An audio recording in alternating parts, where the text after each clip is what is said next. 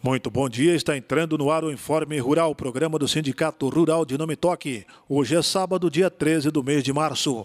São destaques no programa de hoje.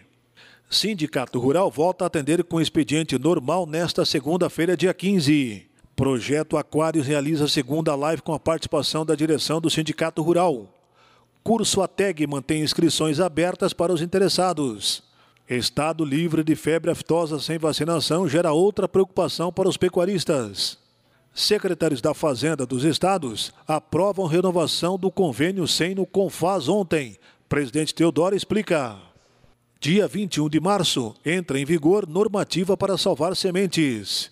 E as informações do Sistema Farsul em Campo também são destaques aqui no Informe Rural. Nós já estamos aqui no Informe Rural deste sábado com a presidente Teodora Berta Sulier Littkemeyer. Ela que esteve nesta semana que passou em várias frentes, representando a direção do Sindicato Rural aqui de Numetoque. Também para comentar nessa participação a renovação do convênio 100, que foi ontem no Confas questão muito polêmica e que chamou a atenção dos agricultores do Brasil todo. Enfim, satisfação, presidente Teodora, tê-la mais uma vez aqui no Informe Rural. Muito bom dia. Bom dia, Antônio Sadi. Bom dia, ouvintes da Nova Séries, especialmente os que nos ouvem hoje através deste programa, o Informe Rural do Sindicato Rural de Nometoque, com abrangência para os municípios de Vitor Greff e Lagoa Três Cantos. Nós queremos informar eh, a todos que na próxima semana, a partir de segunda-feira, estaremos atendendo expediente normal, com todas as medidas restritivas e cuidados com relação ao coronavírus, mas também os interessados em obter informações e atendimentos podem estar acessando o nosso WhatsApp 98429 7166. Durante esta semana tivemos várias atividades. Dentre delas, estivemos participando da segunda live do projeto Aquários, pensando a agricultura do futuro, que aconteceu eh, na terça-feira, às 19 horas e 30 minutos, pelo eh, canal do projeto Aquários no YouTube. Eh, foi muito boa a participação do professor doutor Telmo Amado, do doutor Alain da Costa, que é da Dracar, e também do José Luiz Tejon, que trataram, principalmente o Tejon tratou de como pensa-se hoje a agricultura para o amanhã. E o professor Telmo e o professor Alain abordaram a questão da evolução e a história do projeto Aquários e a digitalização do agro é, foi muito interessante, muito oportuno, é, justamente através de um, de um canal aberto do YouTube, poder estar explanando e difundindo a agricultura de precisão e seus avanços.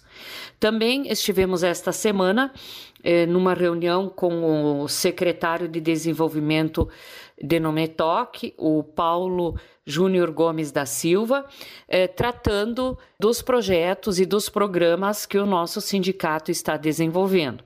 Assim também já aproveito para divulgar para toda a comunidade, para todos os agricultores que queiram se inscrever para o ATEG, que é o Programa de Assistência Técnica e Gerencial, que ainda temos vaga eh, podem estar procurando o nosso sindicato.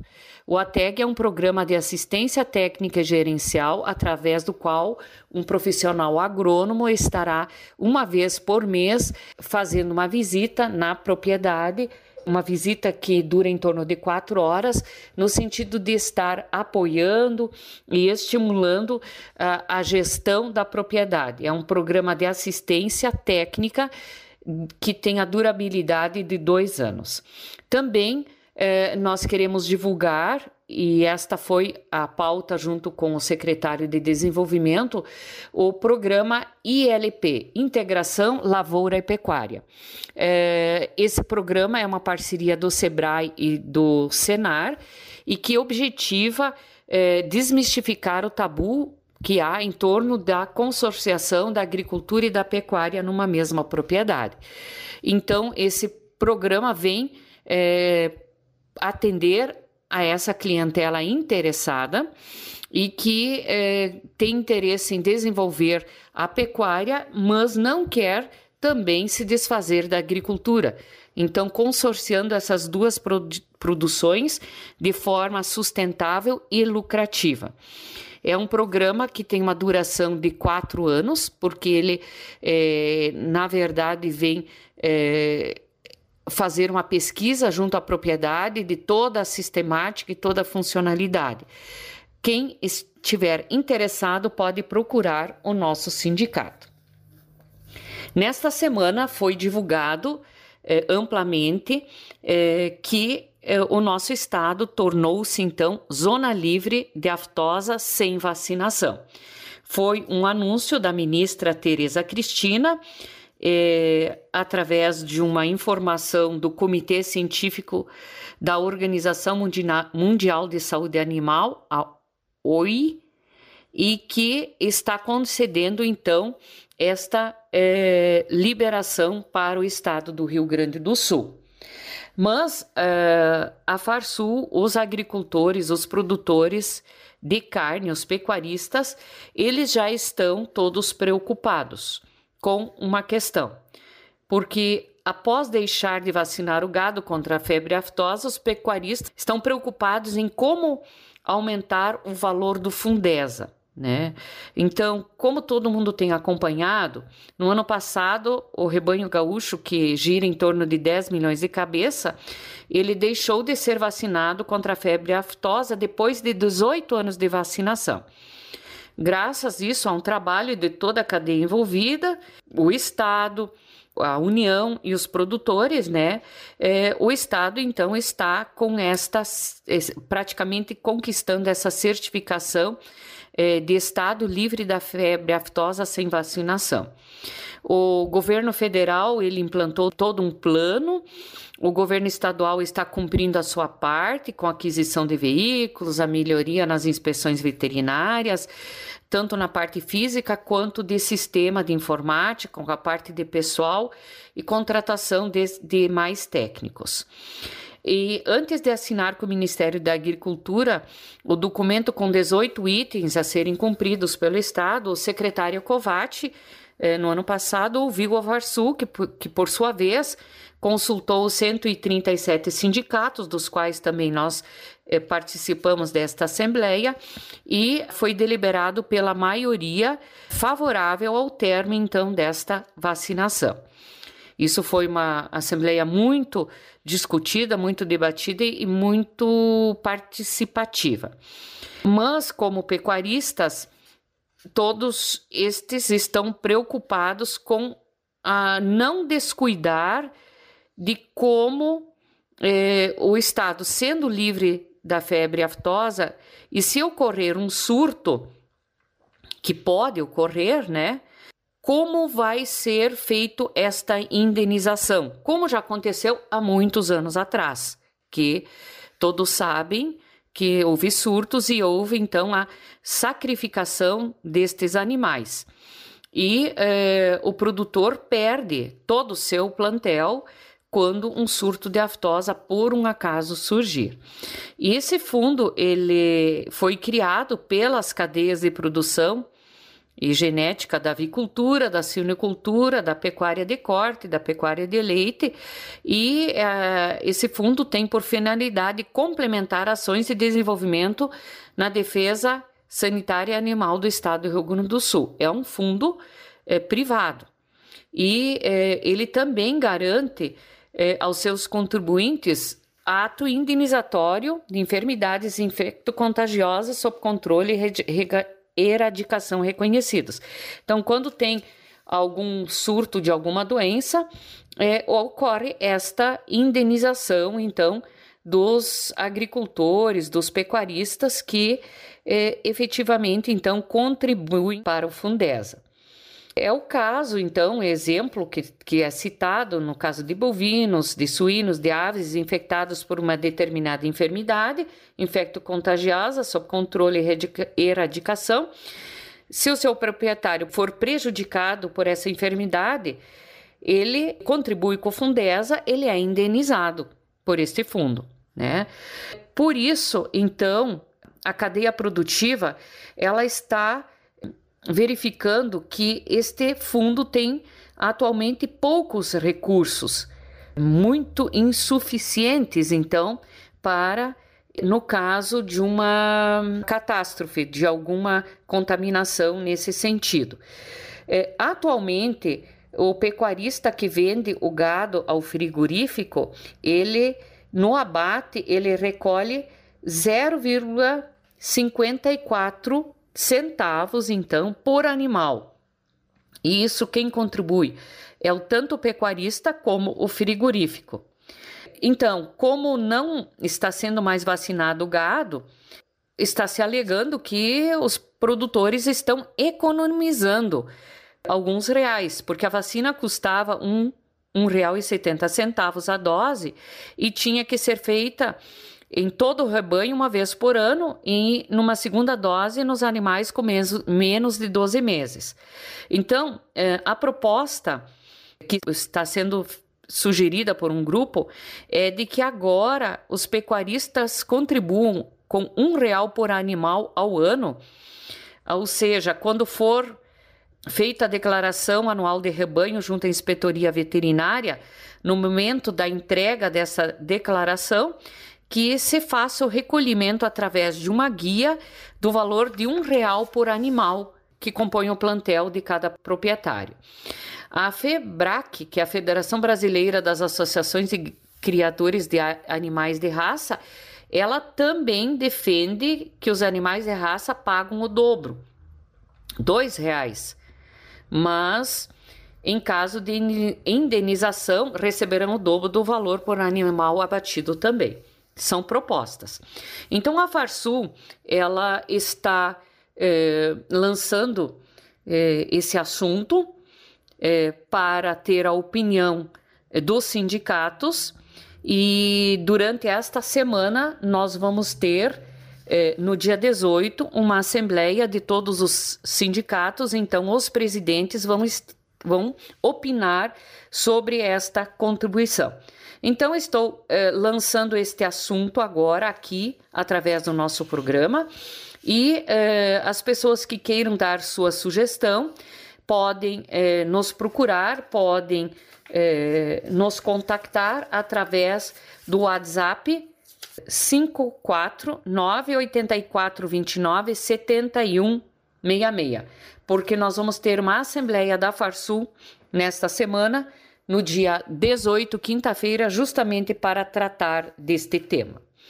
Também eh, nesta semana Uh, a CNA e a Farsul emitiram um comunicado técnico aos produtores rurais, pois eh, poderão aderir ao programa PGFN, que é um programa de renegociação de débitos com a União, para renegociar o crédito rural e também débitos tributários federais inscritos na dívida ativa da União. Então essa renegociação, ela está prevista através de uma portaria, a portaria 21561, e garante então a renegociação de débitos originários de operação de crédito rural e de dívidas contraídas no âmbito do, âmbito do Fundo da Terra e da Reforma Agrária e de acordos de empréstimos segundo uh, a 4.147 BR e também inscritos na dívida ativa da União. A renegociação pelo produtor rural e demais contribuintes da dívida tributária referente ao ITR e Fundo Rural também podem estar solicitando a sua renegociação. O objetivo desse programa, então, é estimular a conformidade, a regularidade fiscal relativas aos débitos inscritos na dívida ativa da União e permitindo então aos produtores que retomem suas atividades e consigam é, contrair novos é, financiamentos e programas governamentais. O prazo é de 15 de março de 2021, então, é, segunda-feira, dia 15 até dia 30 de setembro de 2021. É importante ressaltar que neste programa não estão eh, incluídos os débitos inscritos em dívidas ativas relativas ao FGTS. Tá? E a, a CNA e a Farsul também alertam que caso o contribuinte já tenha parcelado ou já mantenha uma transação de parcelamento, mas deseja mudar a modalidade, ele poderá fazer essa alteração para outra modalidade disponível. Mas sempre é importante é, procurar seu contador, um advogado, para estar averiguando se a opção e a mudança realmente são vantajosas e compatíveis para o produtor. Também nós, esta semana, tivemos na sexta-feira, ontem então, a votação no CONFAS do convênio, da renovação do convênio 100. No programa passado, do sábado passado, a gente já relatou toda a dinâmica e toda ah, a movimentação da CNA, da Farsul e dos sindicatos, no sentido de eh, trabalharem junto às lideranças do governo federal, principalmente os deputados e eh, senadores, pressionando no sentido de que o CONFAS, que é o Conselho Nacional de Política Fazendária, que teve reunião então eh, na sexta-feira, dia 12, aprovasse a renovação do convênio 100. É, o convênio 100 ele é muito importante porque ele impacta diretamente no mercado de insumos agrícolas e no setor agropecuário do país. É, a renovação é, do convênio 100 ela foi aprovada por unanimidade para até 2025, ou seja, por quatro anos, com alteração de 4% na alíquota de fertilizantes importados. O aumento ocorrerá na base de 1% ao ano a partir de 2022, totalizando 4% até 2025. A alíquota sobre defensivos e demais insumos permanece inalterada. A renovação do convênio, ela ocorreu após um amplo debate, muita discussão nos estados, com as entidades do setor agropecuário, porque na verdade o setor agropecuário não queria nenhum reajuste nestes quesitos e o consenso que se obteve então que os fertilizantes importados, estes sim, vão ter um reajuste, vão ter uma tributação 1% ao ano, cumulativo até 4% até 2025. Então, este ano não tributa, 2022 já inicia com 1%, 2023 com 2% até atingir 4% em 2025. Isto uh, não está, vamos dizer, de todo o contento da cadeia agrícola, mas uh, é o que foi possível ser negociado, né? Porque senão nós estaríamos com uma tributação de 18% sobre todos os insumos, né? Assim, desta forma, com esses 4%, os outros defensivos e insumos permanecem inalterados e sem tributação. Então, conforme diz o Antônio da Luz, é melhor 1% até no máximo 4 sobre os fertilizantes do que 18% sobre eh, outros defensivos, sementes e tal, mas que é necessário mobilizar os deputados para que aprovem a PLP, o projeto de lei 174 de 2019, neste ano em curso, pois assim conseguiremos matar a decisão do CONFAS antes de entrar em vigor. Quer dizer, existe um projeto na Câmara dos Deputados e que precisa de uma mobilização, então, para ter esta aprovação. A Farsul e os seus sindicatos eh, não devem ficar felizes com o ocorrido, diz Antônio da Luz, mas pelo, pelo menos temos a tranquilidade de dizer que propusemos outro caminho e avisamos que isto aconteceria. Afirmação então do Antônio da Luz, economista-chefe do Sistema Farsul e do Senar. É, outro assunto importante que temos a divulgar é uma nova normativa para é, sementes salvas. Então, a partir de 21 de março deste mês, vai estar entrando em vigor mudanças para salvar sementes. A mudança ela é considerada então uma conquista das entidades que representam o agricultor brasileiro. Todos nós sabemos que na prática o produtor rural guarda uma parte da safra para usar no plantio do ciclo seguinte.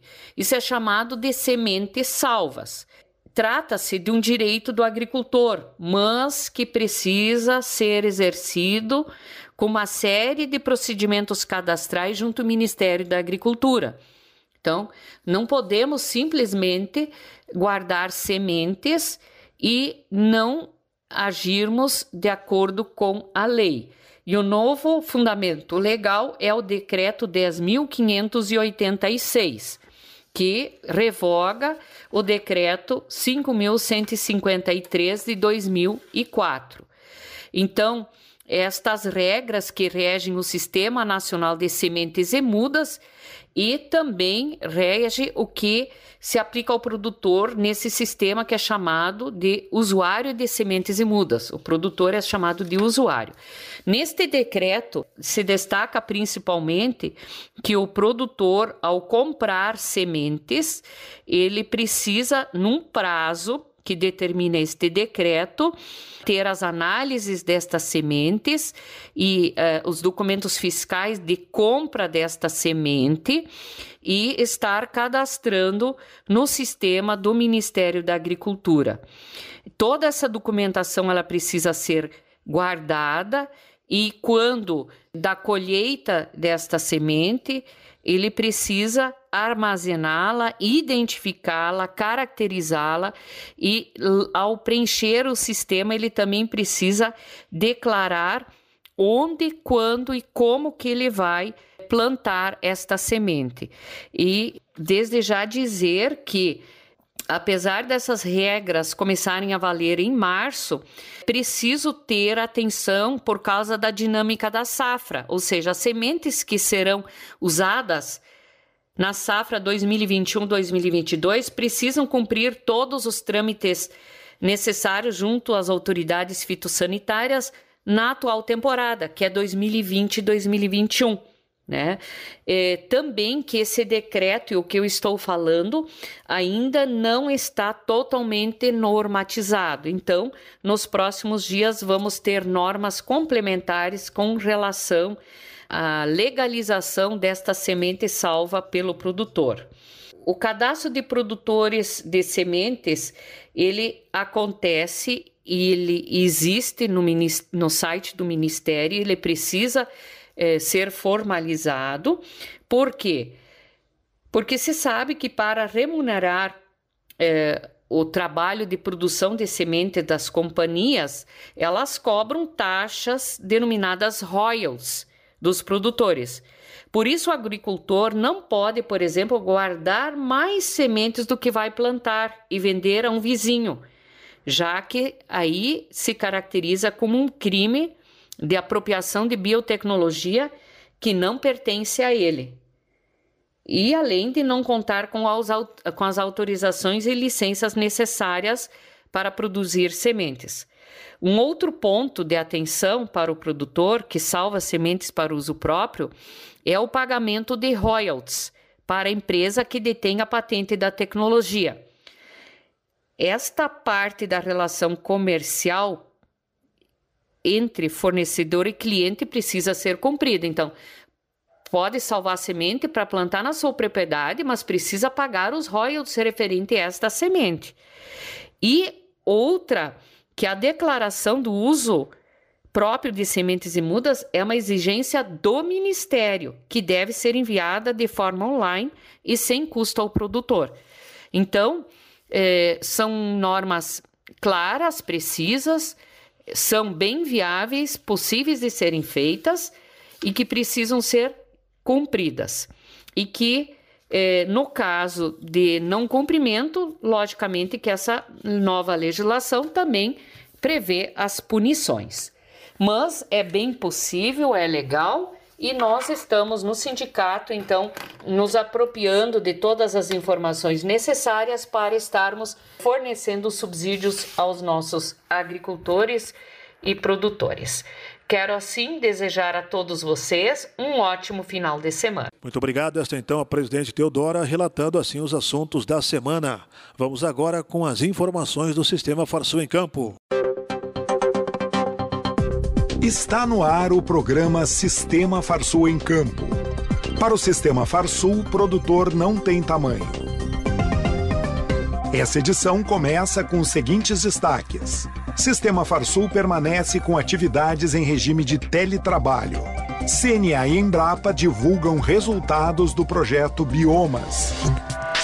Notícias. Até o fim de dezembro, todos os imóveis acima de 50 hectares do país deverão estar com as informações de acordo com o Cadastro Nacional de Imóveis Rurais. O novo modelo vincula informações prestadas ao Instituto Nacional de Colonização e Reforma Agrária, o INCRA, ao Banco de Dados da Receita Federal. Inconsistências geram pendências com a Receita que dificultam a vida do proprietário rural. Por isso, é preciso esclarecer todas as dúvidas antes de fazer a declaração online dessas informações. Para mais esclarecimentos dos proprietários rurais, o Senar RS disponibiliza informações sobre o tema no canal youtube.com barra Senar Rio Grande do Sul. A Comissão Nacional de Política Agrícola da CNA se reuniu para discutir a agenda de trabalho para 2021. Um dos temas da lista de prioridades é a contribuição do setor para a construção do Plano Agrícola e Pecuário PAP 2021-2022. Como em anos anteriores, a CNA definirá as prioridades do setor para o plano, ouvindo produtores de todas as regiões. As contribuições das federações de agricultura e pecuária dos estados para o próximo Plano Safra serão recebidas até o dia 15 de março. A partir disso, serão realizadas videoconferências regionais para reunir as demandas e fechar uma proposta nacional. A Farsul segue acompanhando as reuniões de negociação coletiva junto com os sindicatos rurais. Em função das medidas de distanciamento controlado na bandeira preta, as negociações começaram a ser feitas de forma virtual. O controle biológico de carrapato em bovino será tema de palestra virtual que será promovida pelo Senar Rio Grande do Sul, Casa Rural e Sindicato Rural de Alegrete no dia 17 de março, às 8 horas da noite. Será palestrante o Dr. Lucas von Zuben. Informações e inscrições podem ser obtidas no Sindicato Rural pelo telefone 55 99 631 0916. Agenda. Dia 18 de março, às 6 horas da tarde, a Farsul realiza Assembleia Geral Extraordinária Virtual para tratar da contribuição do Fundo do Setor Pecuário, o Fundesa, discussão e votação do Acordo Judicial da Carne Fria, entre outros assuntos gerais. Confira a agenda de cursos e eventos do Senar RS no site senar-rs.com.br ou ligue para o seu sindicato rural. Termina aqui mais uma edição do programa Sistema Farsul em Campo. Até a semana que vem. E nós também vamos ficando por aqui com o Informe Rural de hoje. Bom final de semana e até sábado que vem.